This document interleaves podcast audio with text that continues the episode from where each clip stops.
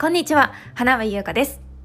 さあ、今回はドラマが大好きな私が勝手に選びました。2020年夏ドラマ大賞発表していきます今年2020年はコロナウイルスの影響で撮影とそして放送がストップあと延期になってしまいましたいやー楽しみにしていた作品がなかなか始まらないいつまでたっても帰ってこない半沢直樹。そしてキリンが来るもキリンが来ない状態に。まあね嫌なところもありましたけどだからこそ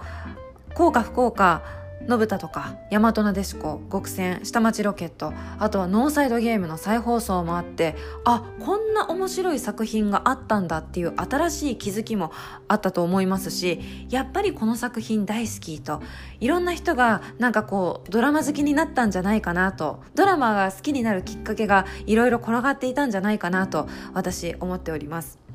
まあ、コロナによって放送回が縮小されたドラマもたくさんありました。あとはね本当に残念なんですけど三浦春馬くんが亡くなってしまっていやもう一生に一回でいいやああいう最終回はというようなね切なくなるような胸が痛くなるような作品じゃない作品の向こう側を感じて涙を流したドラマっていうのもありましたね。2020年の春夏ドラマ。もうシーズン的に今は秋冬が始まっているんですけれどもちょっとこう振り返ってみたいなと思います。そしてぜひあなたもね私のこんなこうちょっとディープな話にはなってしまうんですが自分だったらどのドラマを選ぶかなみたいな感じで聞いていただければと思います、えかなりあのドラマが好きで熱量があるため早口になってしまうところもあると思いますがご了承いただければと思います。では参りましょう。2020年勝手に夏ドラマ大賞。いきなりですが総合的にすごいと感じた大賞を発表させてください。大賞の発表です。大賞に選ばれたのは日曜9時半沢直樹です。やっぱりね半沢直樹はすごかったですね。もうここ数年稀に見るあの話題性そして面白かった。半沢直樹2013年にあのシーズン1が放送されました。この時2013年、まあ、2010年代の初めっていうのは話題になるドラマはあったんですけど、まあ、なかなか視聴率を取るのが難しい。テレビドラマから離れてしまう人が結構目立っていたんですね。ドラマ離れなんていう言葉もありましたけどそんなドラマ離れ？そんな風には言わせねえと視聴率40%超えを叩き出したというお化けドラマが半沢直樹でございます。いやー倍返しだというね言葉があの年流行りましたしあの倍返しまんじゅうっていうのをね私があのその時生放送をやっていた番組で本当流行りに乗っかってその倍返しまんじゅうっていうのをリスナーの方にプレゼントするっていうのもありましたね。本当にいろんな人たちが倍返しにそして半沢直樹に乗っかったと思います。そんなお化けドラマ「半沢直樹」続編が2020年に帰ってくるということで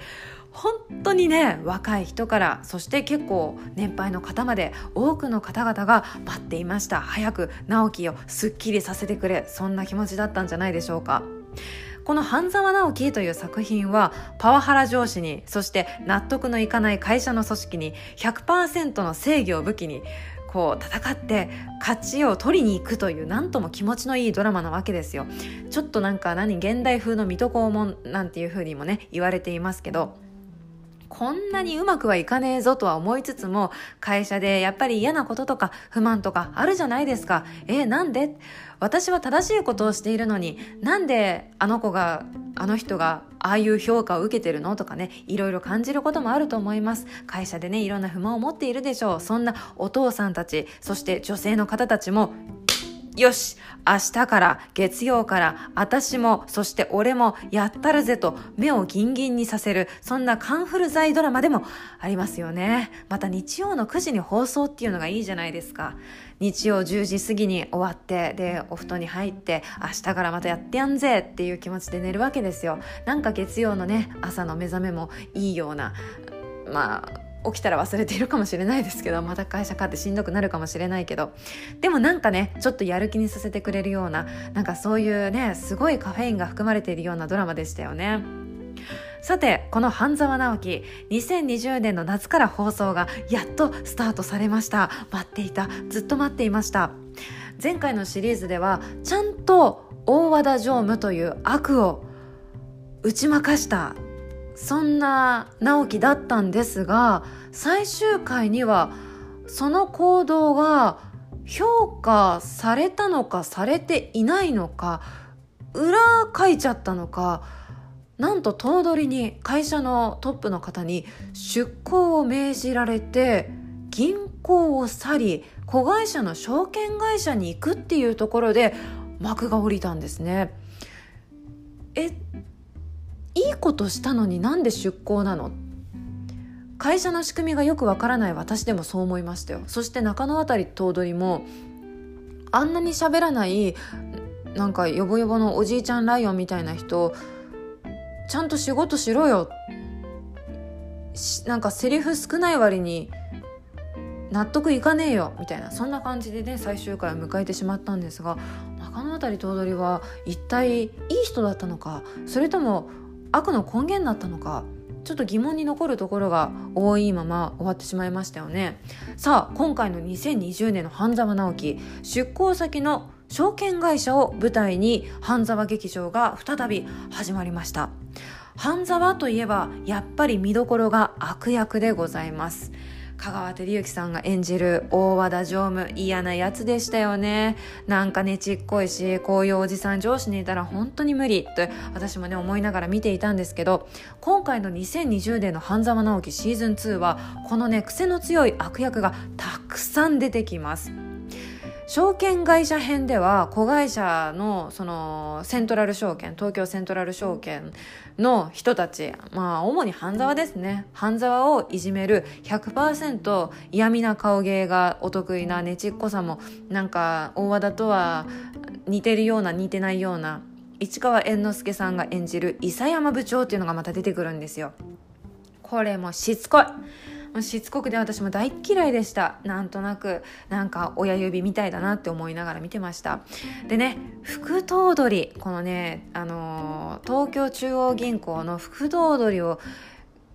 演じている古田新太さんもねすごいなんかもう何考えてんのか分かんないけどとりあえず嫌なつ嫌なやつっていうのがもうねパッと見で分かる。ねそんな悪役でしたね。古田新太さんはねすごくこうお茶目な感じのね例えばこう木更津キャッツアイのオジーとかねああいうちょっとこうなんなんていうのかな愛らしいキャラクターとか演じるのもうまいですけどこういうなんかもうてめえって言いたくなるような悪役を演じさせるのもまたいいですね。いや副頭取厚ぼったいまぶたでねなんか何考えてるのかわからない表情を隠すというかこう何目に光が入らない。なんかあのー、何ドロドロした表情もいいですよね。まあそのねあの証券会社編ではなんだっけ電脳雑技団だっけ？こうとあるこう企業が出てくるんですけどその嫌な企業なんですよ。それもね悪役な悪役の集まりがいるんですけどそのね電脳の南野陽子さんが演じていた女の何あれ副社長？あれも嫌でしたね。南野陽子ってめちゃくちゃ可愛いんですよ。でも何度もねなんかすっごい嫌な女になってましたね。いやこの悪役この前半のね証券会社編でもいろいろと役が光っていましたがさあこの証券会社編親会社の東京中央銀行とそして半沢直樹が出向された子会社の東京セントラル証券のバチバチがとっても面白かったです。とある企業の買収をこう軸にそのあの中央銀行とあとセントラルがこうバチバチやり合っていくんですけど半沢がね証券会社で働く若手のちょっとこう若手の人たちに送ったスピーチがすごく良かったですね。なんかあれですよツイッターとかでは文字起こししている人もいましたね。こういう上司が欲しい欲しかったみたいなそんな声を多く感じました。私もなんかうわいいなこんなまっすぐな上司このご時世いるのかななんて思いましたけどね。いたらすみません。そして今回のシリーズ後半なんですけど後半は半沢直樹がなんと手柄を立てて銀行に帰ってくるんです。帰ってきてで任された仕事がとんでもないあの借金というか負債を担っている航空会社だったんですね。帝国航空編がスタートします。まさかの悪役。やっぱり悪役気になりますよね。まさかのこう半沢直樹は一体誰と戦うのか。その悪というのが政治家でした。そこ行くって。ついについに政治家 VS 半沢直樹かと私もびっくりしながらもちょっとこう展開がねどういう風にしてギャフンと言わせるのか楽しみにしていましたけどこのね嫌な政治家を演じているのが江本明さん見延幹事長でございます。井口のり子さんが演じているこう白井大臣というね女性議員もあの最初はすごい嫌な役だったんですよ。もう江口のり子さんって本当にすごい。江口のり子さんになんかこう賞を送りたいぐらいこの人いい女優さんですよね。話はそれましたけど。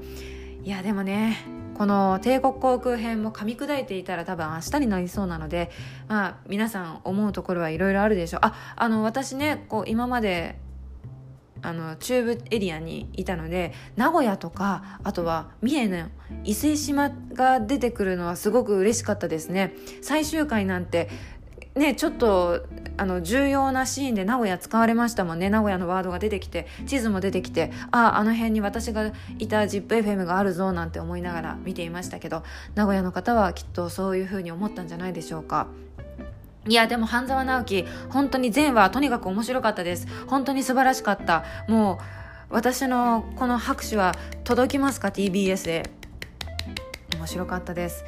全キャスト、そして全キャラクターの良さが出ていて毎回毎回キャラパーティー状態でしたねもうみんな好きもう本当にアンジャッシュの小島さんもすごい良かったそしてやっぱり半沢花ちゃん上戸彩さんよかったやっぱ花ちゃん必要だったね。うん花ちゃんよかったよ。いや井川遥もよかった。でもねこのドラマなんといっても見どころの一つ、まあ、悪役とも言いましたけど顔のアップが多いんですよ。だからねより表情の演技が楽しめるドラマなんです。なんかねこれ寝不足なのかなとかこのシーン撮ってる時間帯ってもしかしてもう深夜回ってるのかなってちょっと心配になるような目がね真っ赤に充血していた、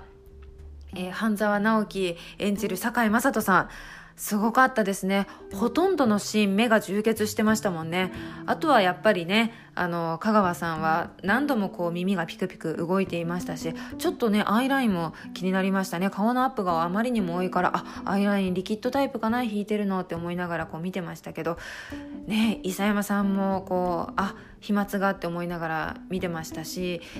ちょっとねちょっとこうピクッと動くシワとかも良かったですね。あの特にやっぱりねあの古田新太さんのこうシワが良かったですね。すごくなんかこう人間らしいシワがいっぱい見ることができました。でも半沢直樹って本当に顔のアップがめちゃくちゃ多いんですよ。えそんなに近くで撮って大丈夫っていうぐらいこのこのご時世そんなに近くに行っちゃって大丈夫カメラさんって思うぐらい顔のアップが多いんですよ。でセリフのないセリフはないけどめちゃくちゃこう顔がどんどんこうアップになっていく。そういう1秒2秒3秒のシーンでの演技力が非常に面白いというか楽しめる。だってさなんかこうあれですよ。顔のアップが多いってことは1対その撮られている人対カメラさんとの勝負なわけですよ。なんかこう言う相手がカメラっていうのでどういう感じでその感情に持ってってるんだろう。どういう風にして涙目にさせるんだろう。だって相手はいないじゃない。カメラじゃないっていうところでなんかすごいその俳優さんたちのその演技力っていうかなんていうのそのキャラクターとかその世界への没入感なんか没頭している感じっていうところに顔アップのシーンを見るたびになんかこうリスペクトの感情が湧きましたね。いや結構ねまくし立てるような感じで感想を言っちゃいましたけど半沢直樹はその顔アップが多いという絵力。あとは大和田常務とかあとは黒崎さん。ね愛之助さん演じる黒崎さんとか全シリーズでは悪役だったのに今回のシリーズではえそこ手を組んじゃうの？っていうワクワク感もありましたね。あと私のこう気になっているわかえー、中野渡り頭取。中野渡り頭取が置物じゃなかった。すごい仕事してるというね。後半すごい仕事ぶり。ああいうなんか新鮮さも私はすごく楽しかったです。この人セリフが少ない。置物なのかなって思っていたらめちゃくちゃ喋ってましたね。よかった。しかもいろいろなことがあったんですねバックグラウンドに。ね。いろいろ私失礼なこと言ってますけどねポッドキャストだから許してください。あとはね半沢直樹は主題歌がないんですよ。テーマ曲だけでいくっていうブランド力もしびれました「トゥーントゥルルントゥルルンルルルルン」っていうね。あの曲の何？こうちょっとこう何じっくりしんみりさせたいところではそれのスローバージョンが流れたりとかね。こうまくし立てるこうみんなのこう気力を奮い立たせるようなところではこうなんていうのメインテーマこうオリジナルのものが流れたりとか。あの曲はやっぱいいですね。テーマ曲一本でいく。素晴らしいです。その潔さ素晴らしい、うん、本当に半沢直樹楽しませていただきました。ありがとうございました。さあ続いていきましょう。続いての2020年勝手に私が選んだ夏ドラマ大賞。衣装が良かったでしょうの発表です。衣装が良かったでしょうに選んだのは火曜10時のドラマ私の家政婦渚さんです。このドラマは多部未華子ちゃんの可愛さが爆発していたドラマ。このドラマを見て多部ちゃん可愛いと推しが変わった男性もいるんじゃないでしょうか。大森奈緒さんが演じている家政婦の渚さんが仕事はできるんだけど家事はできない。製薬会社で働くめいちゃんを支えるというドラマです。結構ほっこりするような恋愛ドラマでしたね。このめいちゃん主人公のめいちゃん演じている多部ちゃんですね。めいちゃんの個性的なんだけどでもなんか真似したい。そんな可愛いファッションは私は見ていて毎回の楽しみになっていました。特にめいちゃんのつけていたイヤーアクセサリー見応えがありました。あれがきっかけでこうイヤーカフとか集めた女性結構いるんじゃないですか？私ねあのイヤーアクセサリーこうあ可愛いなって思うたんびにどこのブランドなんだろうってこう調べたりとかしてたんですけど主にスタージュエリーエテ田崎あとジュエッテがありましたね。結構ねみんながあれかわいいって話題になったのがあのパールが一直線に一列に並んだイヤーカフ。なんかこう何枝豆みたいにパールがこう連なってるような綺麗に一列になっているイヤーカフがあったんですけどそれが田崎っていうブランドのイヤーカフでお値段なんと27万5千円。27万5千円でした。すごいめいちゃん儲けてる。ってね私も思わずこう心の中で叫んでしまいましたけどでもねめいちゃんはねやっぱねすごいね。やっぱ儲かる仕事なのかなあの仕事は。あれ製薬会社で合ってるよね。あれ違う？あ MR か。MR の仕事なんで。MR ってそんなにこう儲かるんだなって私もね思いながら見てましたけどどうなんでしょうか？MR の皆さんいかがですか？まあでもめいちゃんは大体もう本当にこう個性的なしかも可愛いなんか大ぶりなんだけど上品で可愛いイヤーアクセサリーを毎回こう身につけてるんですよ。結構種類もあったんだけど大体ねあの4万円から30万円ぐらいのものを毎回耳につけてましたね。あの彼女とかね奥さんにちょっといいものをあげたいという方もしかしたら今イヤーアクセサリー田崎のとか喜ばれるかもしれないですよ。あの女性の皆さん是非ねだってみてはいかがでしょうか。いやでもすごかったね、うん、あの今本当にイヤーカフがね結構盛り上がってます。アクセサリー業界の中で。さあ続いていきましょう。続いてはキャスト賞の発表です。この人の演技が良かった。ね、そんな気持ちで選ばせていただきました。キャスト賞キャスト賞私が選勝手に選んだ。キャスト賞に選ばれたのは木曜深夜0時頃から放送されていたおじさんは可愛いものがお好きの真島秀和さんです。真島さん。おじさんは可愛いものがお好き。略しておじかわ。これも人気がありましたね。主人公のおじ光高を講演していた真島さんに皆さん拍手を送りましょう。見ていた人はわかるよね。この主人公のおじさんおじ光高さん。かっこよくて仕事もできて余裕もあってもう理想の大人の男。もう理想の課長を演じてたあ演じてたっていうかまあおじさんはそういう男です。でそんな主人公のもう本当にね理想の池おじおじ光高実はですねあの仕事ができて近づきがたいような感じのイメージなんですがなんと可愛いものが大好きだったんですね。パグ太郎というねゆるキャラが大好き。でも実はなんかこうパグ太郎が好きなんだっていうのバレるの恥ずかしいからちょっとこうこそこそあの推し活をしててそれをみんなに隠してるわけですよ。ね、隠れてこうみんながいないところでこう人目のないところの駄菓子屋さんのガチャガチャでそのパグ太郎のガチャガチャをやったりとかねなんかそういう風にしてこうこそこそ推し活をしていたんです40代のねおじさんが。だけどある日仕事の取引先であるデザイナーの健太くんという今井翼くんが演じていた健太くんに出会うことによっておじさんの推しライフ推す推しとの生活がちょっと変わっていくんですよ。デザイナーの健太くん見た目はね中目黒でなんかダンスを踊ってそうなちょっとなんかいい経験みたいな感じのちょっとなんかチャラチャラした男性なんですけどこの健太くんがですね熊の学校のジャッキーを推している男の子だったんですね。でその実はえおじさん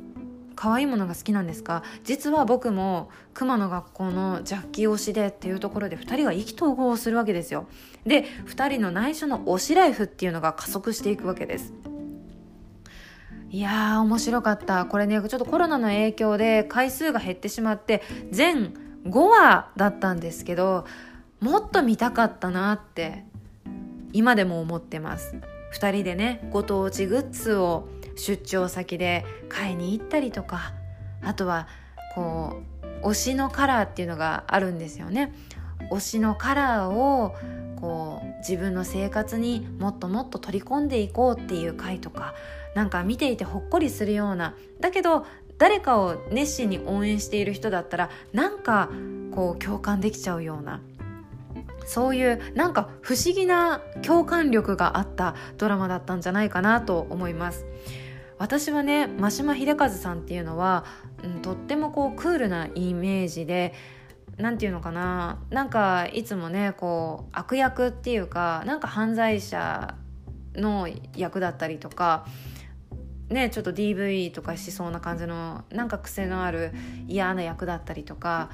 あもしくはなんかの研究員なんかこう裏の顔が一枚ありそうな物静かな研究員の役だったりとか何て言うのかなその人の本質がなかなか見えないようなちょっと謎めいたミステリアスなそういう人柄を演じることが多いように感じてたんですよ。真島秀和さんって。そんなクールな印象の真島さんがこのドラマではキャッキャするわけですよパグ太郎に「パグ太郎パグ太郎」って。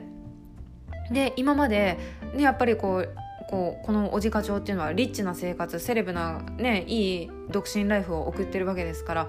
なかなかねいいソファーとかなかなかいいタワーマンションの上の方とかに住んでるんですけどどんどんねこうパグ太郎への思いが加速することによって何ソファーカバーとかもパグ太郎カラーになっていくんですよ。黄色とオレンジに家がどんどん変化していくんですね。えもうおじさんのパグ太郎愛は止まらんねってこう客観的に見てもしかもおじさん触れないんですよ。そのことに触れないんだけどなんかこう視聴者があれおじさんおじさん家のテイストどんどん変わっちゃってってるよ。まあいっか真島さんがあんだけキャッキャしてるんだったらみたいな感じでねちょっとした親心でうん、こうなんていうのかな見守るっていうかなんかそういう不思議なドラマだったんですけど。でもねこの真島さんのキャッキャするああいう姿にちょっと共感しちゃうとかあとは胸が熱くなって分かりすぎて涙を流すっていうそんな人も多かったように SNS を見て感じます。私の旦那もですねあの真島さんのそのおじさんのキャッキャしてる姿もそうだったんだけどあのジャッキー推しの今井翼くん演じる健太くんの表情に泣きそうになってましたね。どうしたって感じなんですけどでもなんかすごくいいドラマでした。私本当にこのねおじかわが大好きでした。特にね真島さんのその見たことのない真島さんが見られたなってあの実感したのが最終回だったんですけどあのこのねおじ課長の愛する推しのパグ太郎とのツーショット握手会というシーンがあるんですよ。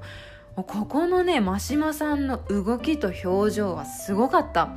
真島さんは一体あの表情とあの動きをどっから持ってきたんだろう何を研究してああなったんだろうってちょっと今でも考えちゃいますね。それぐらい真島さんってもしかしたらなんかすごい好きな人がいるのかな？好きなキャラクターがあるのかなって。それをここで爆発させたのかなっていうような。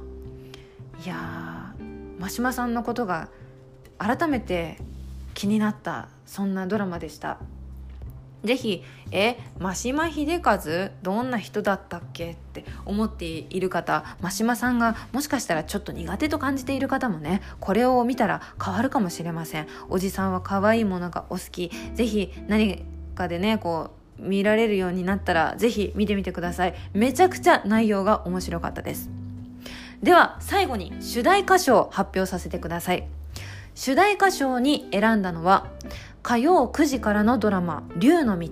の主題歌「世界の終わりアンブレラ」という楽曲です。まずはドラマの説明をさせていただきますね。この「竜の道」玉木宏そして高橋一生演じる双子の兄弟による復讐サスペンスドラマでした。えー、両親を自殺に追い込んだ同業の運送会社霧島急便の霧島社長円健さんが演じている霧島社長に復讐するためお兄ちゃんの隆一、まあ、玉木宏は顔をね整形してしかも名前も変えちゃってなんかこう自分のその戸籍とか、まあ、個人情報っていうのも、まあ、殺人しちゃうんですけどそのね殺人してしまった人にこうなんていうの？変えてもう全くの別人として生ま生まれ変わるというか、うんうん、生まれ変わって裏の世界ちょっとねヤクザにね通じちゃったりとかして裏の世界に行くわけです。で弟の龍二これはあれですね高橋一生さんが演じている龍二は国交省に勤めます。国交省に勤めて、まあ、そこで上り詰めてで表の世界で大活躍をするわけです。ね双子のお兄ちゃんたちそれぞれこう何復讐するために成長していくごとにいろいろこうプランを立ててで自分は裏の世界に行く。俺は表の世界で頑張る、まあ、そんなわけで裏と表同時に動いてこの霧島急便の社長円健さんをもう奈落の外に奈落の底に落とすというね。そういう計画を考えて実行していくわけですよこのドラマの中で。でこの計画の時に弟の龍二がえーと、高橋一生さん演じる弟の龍二が霧島社長の円健さんの娘真由美真由美さんというね娘さん松本恵梨香さんが演じている嫌味な料理研究家なんですけどこの女に近づいていくわけです。だからもうこう何て言うのかな家から攻めるってことですね。もうその何会社としての立場会社でのその仕事の立場でも攻撃してで家の中に入ることによってこう家族からも壊していこうみたいな感じで。家に入るために家に近づくために家族に近づくためにその娘の真由美さんにこう言い寄っていくっていう流れになっていくんですけどその娘である真由美松本まりかはですねもう本当に嫌味な女なんですよ。マジで。もうなんか何まあ綺麗だしさお金もあるしさそうなっちゃうのはわかるよみたいな。でももうちょっと人に親切示せないとかもうちょっとこうもうちょっと人に対してのリスペクトの気持ち持とうよってなんか説教したくなるようなちょっとわがままな女なんですけどそんなちょっとねトゲトゲした性格の真由美がですね龍二にこうどんどん惹かれていくことによってトゲトゲしい性格が変化していくんですね。なんかこうピュアな女の子みたいな風になっていくんですよ。まあ多分ねちょっと強がっていたんでしょうね。なんかそこの角がどんどんこう取れていったみたいな、うん、彼女の本質がどんどん見えていくんですけどそんな真由美の気持ちともしかして主題歌がマッチしたんではないかとびっくりしたのが主題歌の「アンブレラ」でした。だいたい主題歌っていうのはそのドラマの主人公の気持ちにマッチするかそのドラマのヒロインにマッチするかだと私は思うんですね、まあ、それが多いと思うんですよ。だけどこの「竜の道は」何て言うのかな主人公たちがまあ一つの作戦に使ったワンピースとしてしか見ていなかった女の子女性の気持ちがまさかの主題歌にマッチするっていう。これはね非常にねなんか新しいなと思って私は衝撃でしたね。アンブレラ何回も聞いてしまいました。この主題歌のアンブレラ歌詞を見ていくと鏡に映る私は透明だったから始まるんです。歌詞をじっくりと読み込んでいくと主人公であるこの傘なんですけど主人公である傘は大切な人を忌々しい雨から守る自分には大事な役割があると思っていた普通の何て言うのかな布製のあれは布なのか分かんないけど普通の傘だと思っていたんですね。なんかこう黒だったりとか赤だったりとかさいろんなこうおしゃれな傘あるじゃないですか。ああいう傘だと自分は思っていた。私は傘。普通の傘だと思っていた。でもでもですよ。もしかしたら私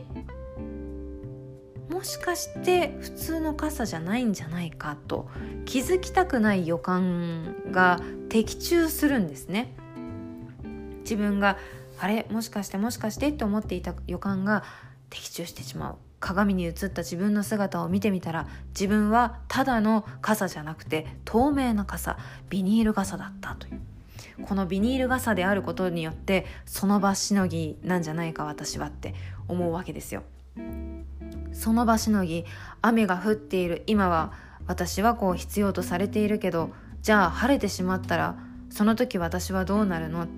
ちゃんとこう家の傘立てに置いてくれるのかな？それともコンビニの傘立てに入ってそのまま忘れ去られてしまうのだろうかみたいなね。なんかそういう切なさと気づいてしまった絶望感。これがメロディーと歌詞に表れていてなぜかわからないけどその